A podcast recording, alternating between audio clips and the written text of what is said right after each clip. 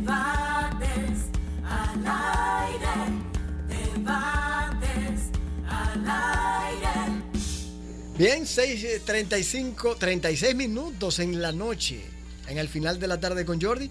Y tal como habíamos eh, indicado por redes sociales y también nuestro compañero Javier Taveras ya había establecido a, a quien tenemos como invitado para la noche de hoy en el tema de especialidad en traumatología, donde estaremos hablando sobre lesiones deportivas de pie y tobillo, con el doctor Pedro Manuel Pérez. Doctor, bienvenido. Buena, doctor. Muchísimas gracias Jordi y Javier por darme esta oportunidad de estar aquí y compartir un poco de lo que nos gusta tanto hacer, que son todas esas lesiones de, de pie y tobillo, de miembros inferiores en general, pero pie y tobillo. Hace- Hacía un tiempecito que usted no venía por aquí. Teníamos ya como 5 o 6 años más- o más. Sí, sí, tenía Ah, un tiempo. pero No, no, no. ¿Y qué es lo que pasa? No, hay- hay- él, la ocupación.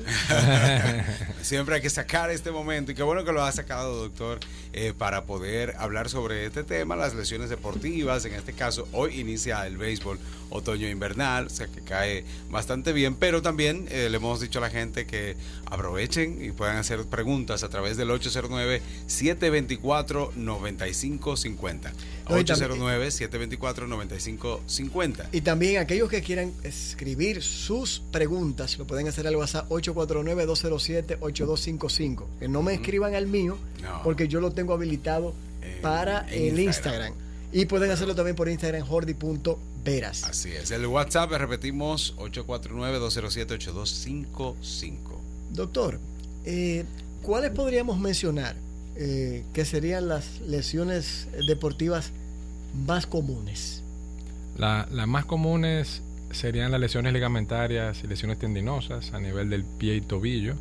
Estamos hablando de los esguinces o lo- las famosas torceduras. Eso es el pan de cada día. Y no necesariamente con deporte. Vas caminando y hay una irregularidad en el piso y doblas tu tobillo, ya sea hacia adentro, en varo o en valgo, y se te produce una inflamación y de repente duras un mes, dos meses, a veces dependiendo de la gravedad o de, o de la intensidad, duras meses y, y de repente crees que tienes algo grave y no tienes nada grave. Lo que pasa es que la, la curación de un esguince grado 2, grado 3 es largo. O sea, dura meses para curar completamente. Se sigue inflamando. ¿De qué dependerá el grado? El grado es básicamente la rotura de la fibra, la cantidad de rotura. Exacto. Digamos que un 25% en grado 1, un 50% en grado 2, un 50-75% en grado 3 y una rotura total ya básicamente en grado 4. Básicamente.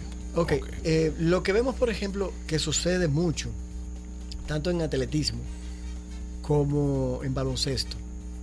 eh, cuando vemos esto, hemos podido observar que hay atletas, especialmente en baloncesto, que hay que ponerle un, un yeso o, o inmovilizarlo. Generalmente es siempre o va a depender del grado como usted estableció. Eh, ¿cuál, es la, ¿Cuál es el protocolo que, que- que se llama? Esa pregunta, Jordi, eh, eh, tú no te imaginas lo importante que es. Usualmente la mayoría de las personas tienden a inmovilizar el tobillo por 21 días, que eso es Sí. como, como lo, lo usual, un yeso. Pero eso es una gravedad hacer eso, porque te produzco más rigidez, te produzco más debilidad y por lo tanto la inflamación va a durar más tiempo. Claro. O sea que tu, recuperación va a ser más larga. Más larga, claro. Entonces, Y más lo- lenta. y más lenta. ¿Qué tenemos que hacer? Inmovilizar, un ejemplo, si una lesión importante o con una tobillera rígida o con una bota que te la puedes Mm. quitar y inmediatamente, después de verificar que no es una lesión muy grave, te mandamos a rehabilitar, Ok. a hacer terapia. Y tu recuperación va a ser tres, cuatro meses más corta que con la vía regular de colocarte un yeso, que es lo que se hacía y lo siguen haciendo muchísimo. Sí, Sí, por por, eso, eso, por- por eso que le pregunto, porque lo he visto.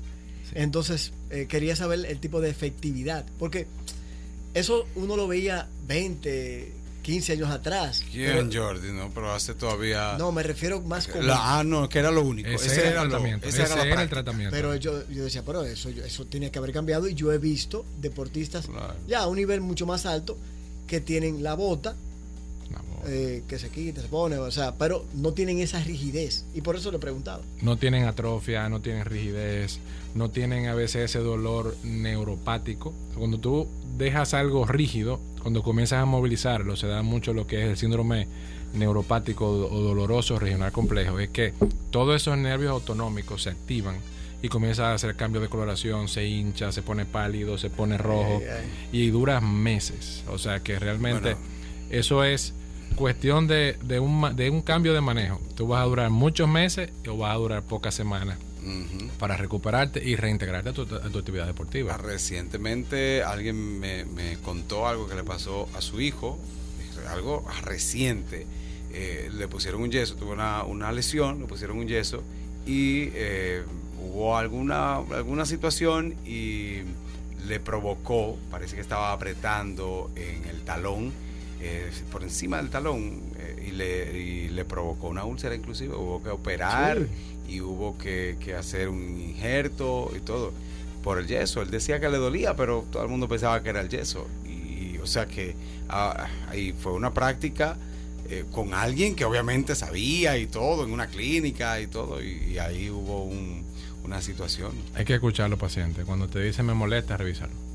Revisar. Eso es el consejo. Revísalo. Ujú. Si es diferente que tenga un paciente que no hable, que tenga un trauma craneal o algo, ya Claro, es diferente. claro, claro. Pero un paciente que te diga me molesta, revísalo. Yo creo que pasó. Porque el yeso no debería molestar tanto, frecuente, eh, permanente, ¿no? No, presión no, no debería sentir presión. No debería si siente sentir presión, es que te está apretando. Entonces, el yeso no es práctico. En una lesión deportiva, no rotura completa, un ejemplo. Ah, ok. No rotura completa, no. Si, si es una rotura completa, sí tiene que dejarlo por un momento, desinflamar, luego cambiar a bota y luego iniciar la terapia. Ok, pero Sí. entonces... en caso de que, de que, de que decidan hacer un tratamiento conservador. Porque si es una rotura completa y es un atleta, entonces debe ya valorar desinflamar inicialmente y luego llevar a cirugía a estabilizar. Pero si es una persona que es un atleta, un atleta digamos como nosotros, que, que somos recreativos y que digamos, mira, hay una opción que sea no quirúrgica, si la hay, un poquito más larga, Mm. vamos a ponerte un yesito, luego te cambiamos la bota y luego te mandamos a Esa era- rehabilitación. esa era- eh, eh, eso, eso quería saber. Ujú. Generalmente, dependiendo del grado, ¿qué tiempo estamos hablando de una lesión del tipo de grado? Por ejemplo, si es un esguince, eh, que es una torcedura, eh, ¿qué tiempo estamos hablando? De un grado 1, grado 2, hasta un grado 3, para comenzar a hacer deporte, un ejemplo de nuevo. Sí. Bueno, si se, si se hace bien, si te manda a rehabilitación, digamos que ya al mes, mes y medio podrías estar de vuelta. ¿Y si es 3 a 4? De tres a- si es 4? Si es 4, no, no, ya va a durar un poco más. Claro que sí. ¿Dos meses? Sí, ¿Tres meses? dos meses, tres meses. Sí, Sí, te Wow. toma tiempo. Y dependiendo de, de que si el paciente cicatriza bien, que si tiene buena regeneración tisular, porque depende de muchos factores. Mm, ok. Ok, hay una pregunta que no sé si es. Eh, bueno, yo la pregunto porque proviene de lo depo- del deporte. Principalmente lo que, es- lo que practicamos mucho el running, el corri- la corrida, ¿verdad? El desgaste de los meniscos. El hecho de que, por ejemplo, a uno le suene en la rodilla cuando uno está subiendo o bajando escalera. ¿Qué, qué supone eso, doctor? ¿Edad o qué? Esa pregunta es buena. ¿Qué Esa, pasa? esa pregunta Ah, es no, no. interesante. ¿Qué pasa? No, dice la gente. Hay muchos pacientes que van al consultorio y van, doctor, yo quiero que me revise porque me suena todo. Entonces yo le pregunto, ¿te duele? No. Entonces ahí digo, no te preocupes. Si no te duele, no te preocupes. Ah, ok. Entonces, Ok, Sí. si suena sin doler, no. claro, no, no te preocupes. Entonces, Pero entonces el sonido es por el desgaste ya del líquido. no, ok. neces- no necesariamente, a veces es anatomía. No se le echa un aceitico 3 en 1, nada de eso. No, no, no. No, a veces es anatomía. La anatomía, por ejemplo, dependiendo de cómo se localice la patela en la tróclea del fémur, la patela es la rótula. Ah, las El rótulas. hueso que está en el frente ahí, que, porque, Sí, sí. que es prominente en la rodilla. Sí. Entonces hay veces que está o más hacia adentro o más hacia afuera y eso puede, puede producir un roce, Ah, pero en ese roce no necesariamente es patológico. O sea, a veces es la forma de las caderas, que si tienen las rodillas pegadas, que si tienen rodillas un poquito gambadas.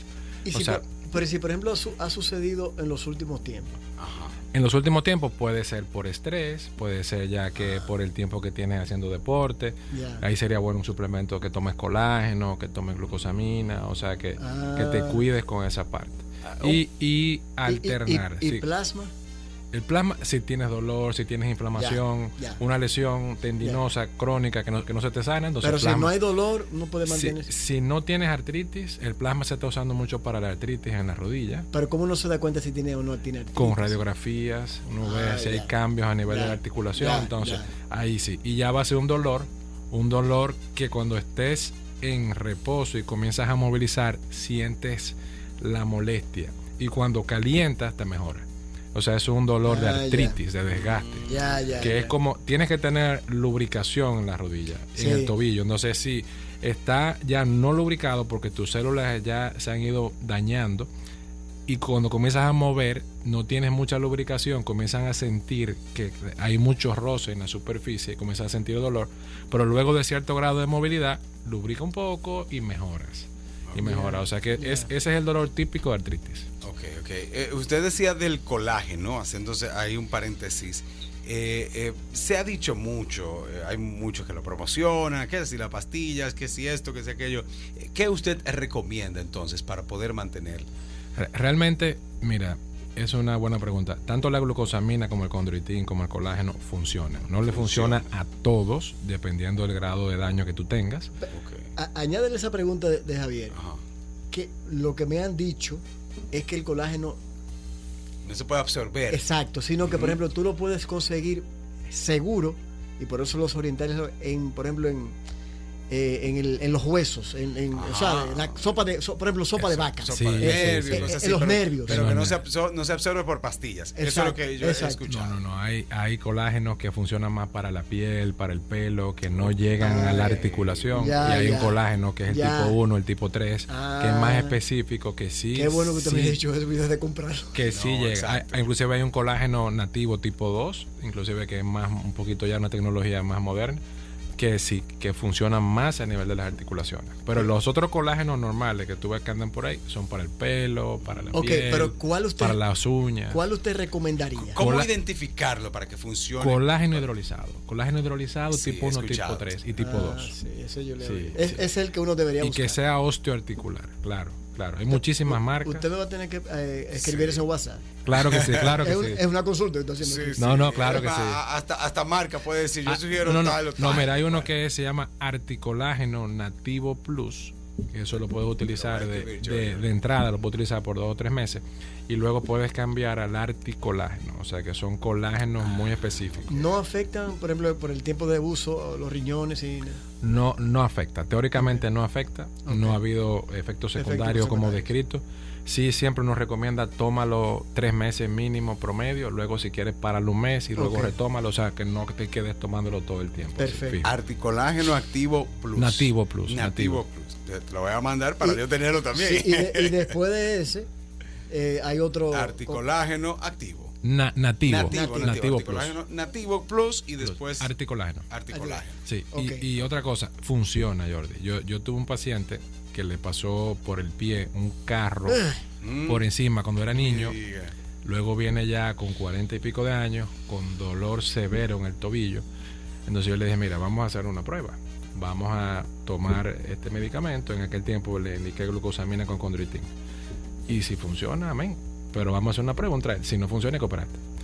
Y el hombre, no, hasta ahora, nuevo. Ah, pero. Nuevo. Funciona. Pero hay otro que tú le das el medicamento y no le funciona. Y no le funciona. Entonces eso dicen que, que, no, que no sirve. Pero y el otro que tuviste que le funcionó. Que le O sea, funcionó.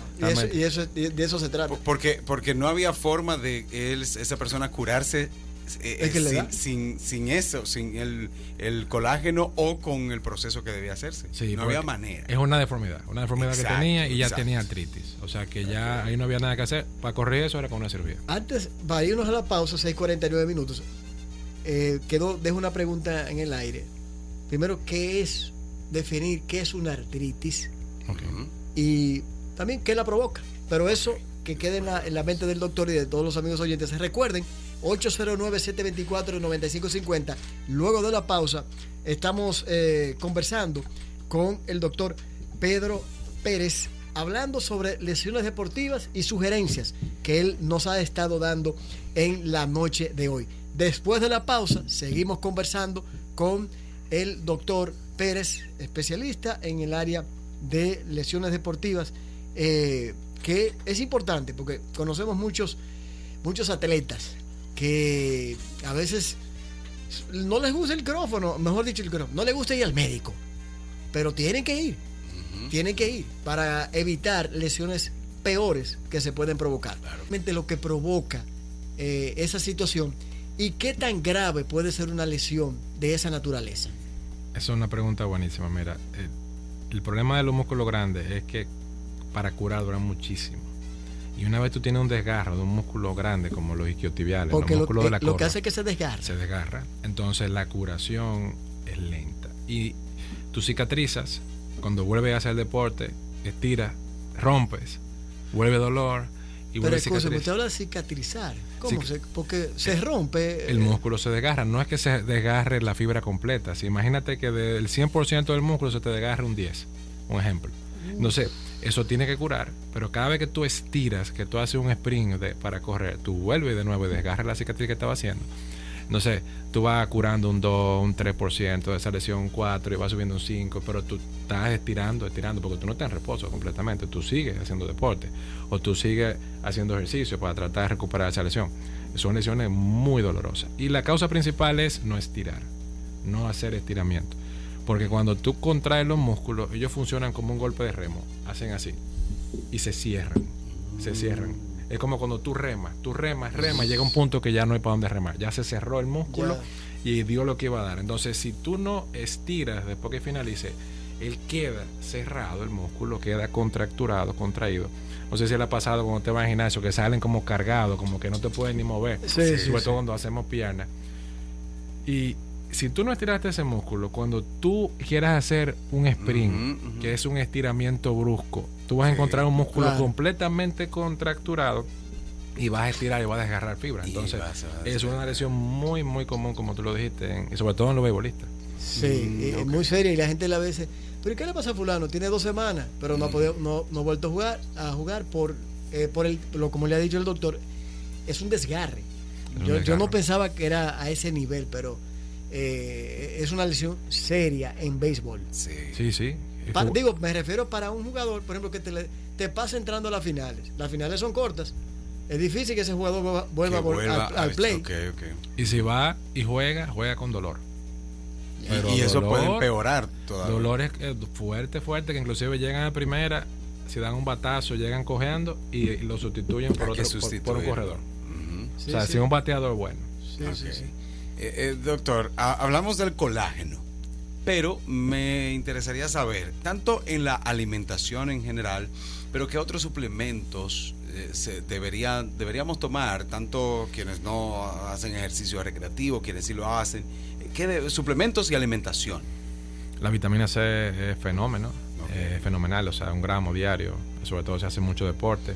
El, el citrato de magnesio. un gramo también. diario de cuántos miligramos? No un gramo. Un gramo. Ah, o sea, ok. O sea, mil, mil- mil miligramos. Mil miligramos, Mil miligramos, una al día. Y dejarlo, por ejemplo, si ya tú tienes un frasco completo, lo, lo terminaste. Lo lógico en el caso de la vitamina C, dejar de tomar por un tiempo o no hay problema. Eso, eso sí tiene buena vitamina C, que es hidrosoluble y no se acumula. La vitamina A, Dios mío. D, Son tantas cosas. la, la vitamina A, D, E y K son liposolubles y se acumulan. Entonces, eh, si tomas y tomas y tomas y tomas, puede llegar un momento de toxicidad.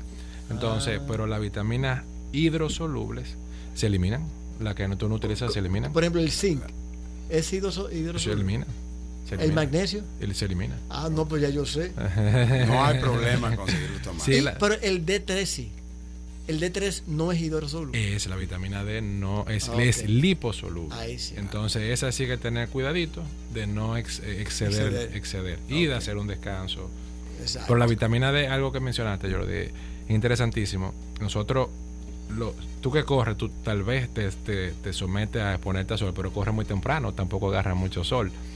Entonces, al final, si no, hace- si no haríamos prueba de vitamina D, probablemente un 50% y cuidado sin más, tenemos menos de 30. Está un déficit. Tenemos déficit ¿De la D o de la C? de la D, vitamina D. Y eso te lleva a tener astenia, disminución de, de- o sea, de, de lo que sería la energía.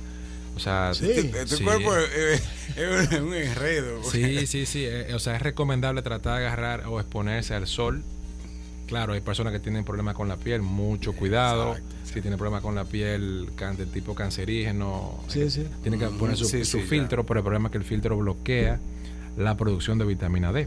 Exacto. A propósito de lo que decía Javier, que hablaba de suplementos, por ejemplo, el que, bueno, yo sé que en el caso que estamos, estamos metiendo en una, en una materia que el doctor, pero que es la, por ejemplo, la, se lo pregunto y usted puede decir, no, yo esa parte no sé, creatina, son suplementos que son... La, la creatina no sirve para la articulación, la creatina más, más es como un alimento para el músculo, que, el que músculo. ayuda Ya. a que el músculo se Ya. regenere más rápido, que, que Ya. tú puedas como hacer una recuperación más rápida. ya. Eh, la cúrcuma es muy buena para las Ah, sí. articulaciones, como te había dicho la vitamina C, el magnesio es muy buena para las articulaciones, El- el, el- jengibre, magnesio- el jengibre, ¿El jengibre? el jengibre es muy bueno para las articulaciones, es uno de los Ah, antiinflamatorios pues sé. por excelencia, o sea que tú Pero, pero el jengibre, ¿en qué forma? ¿En té? puedes hacerlo en té o Ah, pues lo puedes comer sé. también así como lo comen los chinos, así como Sí. rallado también, sí, con, con comida así tipo tipo china. Bueno, pero que de un Sí. chin, eh, Jordi, no tampoco, no libras de, Y la cúrcuma, mira, mira, la cúrcuma tiene muchos efectos, muchos efectos positivos. Excelente, la cúrcuma es buenísima. Ah, mira. El magnesio, usted dijo el citrato. El citrato. Porque sí. hay también muchos tipos de. Hay otro que es para dormir, pero el citrato de magnesio es más para la recuperación, Recuperación. muscular y también para la parte neural, o sea, la transmisión nerviosa. Es muy bueno. Ya una persona mayor que tiene 80, 80 y algo de años, que tiene sus problemas en la rodilla, eh, en las articulaciones, eh, ¿de qué manera eh, se podría, por ejemplo, en el caso de mi padre, tiene, tiene en las articulaciones, tendría artritis, ¿cómo, ¿cómo manejarlo a esa edad? ¿Cómo poder ayudar para tratar de recuperar eh, eh, un poco el movimiento de, de las rodillas? Pero con mucho dolor, mucha molestia tiene. Molestia, ¿no? Tanto dolor. No dolor, mole- molestia. ¿Y ha hecho ejercicio? No, no, No ha hecho ejercicio. Bueno, lo, que se monte en su bicicleta estática, que comience a hacer elíptica, elíptica, que sea cosa de no impacto. También la natación le, ayudaría mucho, pero comenzar a hacer ejercicio. Nosotros deberíamos llegar, yo debo llegar a esa edad con el favor de Dios, Que Dios lo- que Dios haciendo le- ejercicio. Que Dios le Sí, escuche. haciendo ejercicio. Bueno, y le voy a decir una cosa. Nuestra compañera Susi Pola, su esposo, usted lo conoce, Pedro Luis Veras, Sí, sí. ortopeda de, de los tiempos de su papá. Tiene que tener, Pedro, me excusa, ¿eh? no, creo que sí, como 86. Un orgullo. Y tres veces a la semana o cuatro se sube su en bicicleta de, de estacionaria, ¿verdad? Ujú, 45, 40 minutos. Cada, por lo menos tres veces a la semana. Y yo creo que tuve a Pedro. Está en forma. O sea, Eso no, y siempre lo que te digo, o sea, que tú tienes que irte preparando. O sea, a esa edad tú podrías mejorar tu condición física, tú podrías hacer un cambio. Te va a costar más tiempo Sí, por la sí, si no lo hiciste sarcopenia, antes. por la pérdida muscular, te va a costar Ah, claro, muchísimo. claro. Lo puedes conseguir, pero te va a costar mucho. Ahora, si ya como Jordi, tú llegas ya preparado físicamente, con tu músculo en buena condición, la sarcopenia va a ser mucho menor, el impacto va a ser mucho menor en tu cuerpo y tú vas a hacer deporte. Un viejito caminando bien. Bueno. Pero bien. Cuando llegue. Sí, Pero sí, bien. Ya, he visto ya cómo, yo- cómo es que el mismo va a ver. ¿Verdad? Sí. Sí, sí, sí, sí, eso es importante. Doctor, para ir finalizando, eh, recomendaciones eh, de lesiones deportivas o de lo que usted entienda que puede ah, hacernos perdurar en el tiempo para evitar eh, lesiones graves. Conocer tus limitaciones, es bueno siempre ver si tienes las condiciones para hacer algún tipo de deporte. Si tienes una forma en X de rodilla o genuvalgo o una forma arqueada o genuvaro, si tienes el pie con mucho arco, si tienes el pie plano, si tienes alguna deformidad por un trauma que tuviste anterior en el tobillo o lesión, que si tienes una pierna más corta, que si tienes una curva en la espalda. Todas esas cosas tienes que tomarla en contexto para decir, ok, ¿qué voy a hacer? y a qué nivel lo quiero lograr o lo quiero hacer. Entonces, hay situaciones en las cuales, si haces un ejemplo, te, te metes a maratonista, no vas a durar mucho. O sea, porque tienes condiciones que te van a llevar a tener dolor, lesiones. No sé qué puedes hacer. Vamos a hacer entonces corrida, vamos a hacer na- natación, vamos a Ya, hacer ayudarse. gimnasio. Entonces vamos a hacer una mezcla de cosas que te preparen para poder lograr lo que quieres, pero tampoco con tanta intensidad y dependiendo cómo responde tu cuerpo, que de repente tu cuerpo responde muy bien y lo puedes hacer, pero sí preparándote físicamente. Hacer un buen calentamiento previo, una buena preparación física, tener los equipos adecuados. Eh, Es importante siempre que se termina un ejercicio, sea de pesa, sea de corrida o sea de bicicleta, estirar. Es vital, es vital. Si no estiras, no te vas a recuperar de la fatiga. Vas a ir al otro día si vas a hacer ejercicio cansado. no vas a rendir bien. O sea, inclusive los masajes son buenísimos, los masajes musculares. Bueno, duelen yo lo muchísimo. recomiendo. Duelen al principio, duelen muchísimo, pero después tú te acostumbras, no y duelen el nada. sueño que te da. Da sueño. sí, Ay, una sí, relajación. claro. Una Sí, relajación. eh, eh, yo lo recomiendo, a mí me funciona. De- yo le digo descarga, Una descarga así mismo. descarga mental y física. Buenísimo. Yo, yo, después que me metí a la bicicleta, lo hago semanal y mira, eso Ah, no, me, pues yo- me mantiene Ustedes estamos iguales. Sí, sí, pero es eso, o sea, estiramiento, que lo puedes hacer tú mismo, y masaje. También están las pistolas, que son masajeadoras, también Ah, que, fun- sí, que sí, funcionan bastante bien. Y si quieres te puedes comprar también hasta unos electrodos de esos que dan Yo lo- estimulación yo- eléctrica. Yo los tengo.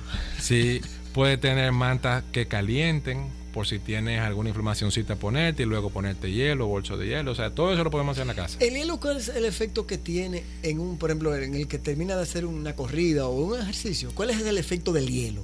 Eh, mira, cuando tú haces una corrida muy larga, por ejemplo, tú, te, tú, tú corres 40 kilómetros, tú llegas con el cuerpo muy caliente, la temperatura muy elevada. Es bueno, el hielo que te hace, te baja la temperatura, baja tu metabolismo, porque a veces tú quedas a mil. Sí, hyper. Sí. A mil. sí, y no sí, sé si te ha pasado que tú en la noche, si lo haces de tarde, Sí. no, no puedes ni dormir. Sí, es cierto. Entonces, Mm, si tú te metes a una temperatura bajita, ejemplo, hay uno que se mete en hielo, Sí, sí, tu sí, sí. metabolismo baja inmediatamente. Y es bueno que el metabolismo... sí, que sí. baje un poco. Se normalice. Porque si no, tú vas a seguir quemando calorías. Ah, ya. Tú a veces Eso, que, eso, eso, sí, sí, ya. A veces y, que- y quema músculo. y, no, y te quedas tú sudando. Suda, Sí, sí, suda, sí, suda la sí. noche entera, mo- moja Sí, la sí. camiseta. Entonces, bueno, bañarse con agua fría. Exacto. O sea, puedes comenzar con tu agua tibia y después la baja y la pones fría. Para que tu cuerpo ya baje la temperatura y ya entonces tú puedas descansar. Pero si te mantienes a mil con ese cortisol volando, El esa adrenalina el volando, El descanso no llega. no llega al descanso. No llega. Por eso es que a veces algunos Sí, sugieren sí. que no es bueno que haga un ejercicio demasiado extenuante en la noche o en la tarde. Eh, porque- dígaselo al que está de frente a usted. Esté tranquilo, yo no lo hago extenuante. yo- Doctor, hasta las seis de la noche. ¿Dónde lo podemos localizar? Estamos para sus servicios en, la- en el HOMS, en el consultorio 327, en la clínica Bonilla, en el centro de ortopedia Doctor Présimo. Ok. Bien. Una última pregunta, porque ya, ya nos vamos. ¿Cuál es el...? Porque no es, de- no es ya no del... Conte, se me, se me olvidó eso. ¿Qué Las artritis. No, la artritis no, las, la, lo que está en la espalda. eh, A la lumbalgia, el dolor de espalda. pero no, te tiene Las las, hernias. hernias. Las ¿Por ¿Qué lo causa? Una hernia puede estar causado por deformidades, por curvas que uno tenga, o sea, en, en el raquis. ¿Siempre hay que operar? No, no siempre hay que operar. No, la, la mayoría de las hernias o lo que se llama protrusiones son lesiones que por algún esfuerzo o alguna caída, el disco, que es un fibrocartílago, se rompe, disminuye la altura y protruye hacia atrás y puede irritar el nervio, que es lo que le llaman la ciática, que le da el dolor Ah. tipo, tipo como corrientazo hacia Sí, la sí, pierna con adormecimiento. Pero la mayoría de, de las hernias, o sea, lo- y con sus síntomas, ceden con terapia física y con fortalecimiento. La mayoría, digamos que el 80, 90%. Ok. O sea, que una minoría se opera. Perfecto. bien. Bueno, Doctor, la verdad que... excelente. Se ha aprendido. Se ha aprendido. Por mucho. Sí, sí, sí. Y eso que no quería hablar. bueno, señores, no, la no verdad dure- no puede durar cinco No, años cinco más, años más, no. No, estamos a sus órdenes. Gracias. Bueno, agradecidos, perdón, de la presencia del doctor Pedro eh, Manuel Pérez, eh, ortopeda, eh, especialista en traumatología, que eso sería el otro tema, cuáles son los traumas y, y comenzar ahí Sí, ese sí, tipo. sí. Ya eso es una excusa para volverlo a, volverlo a traer en menos tiempo que cinco años.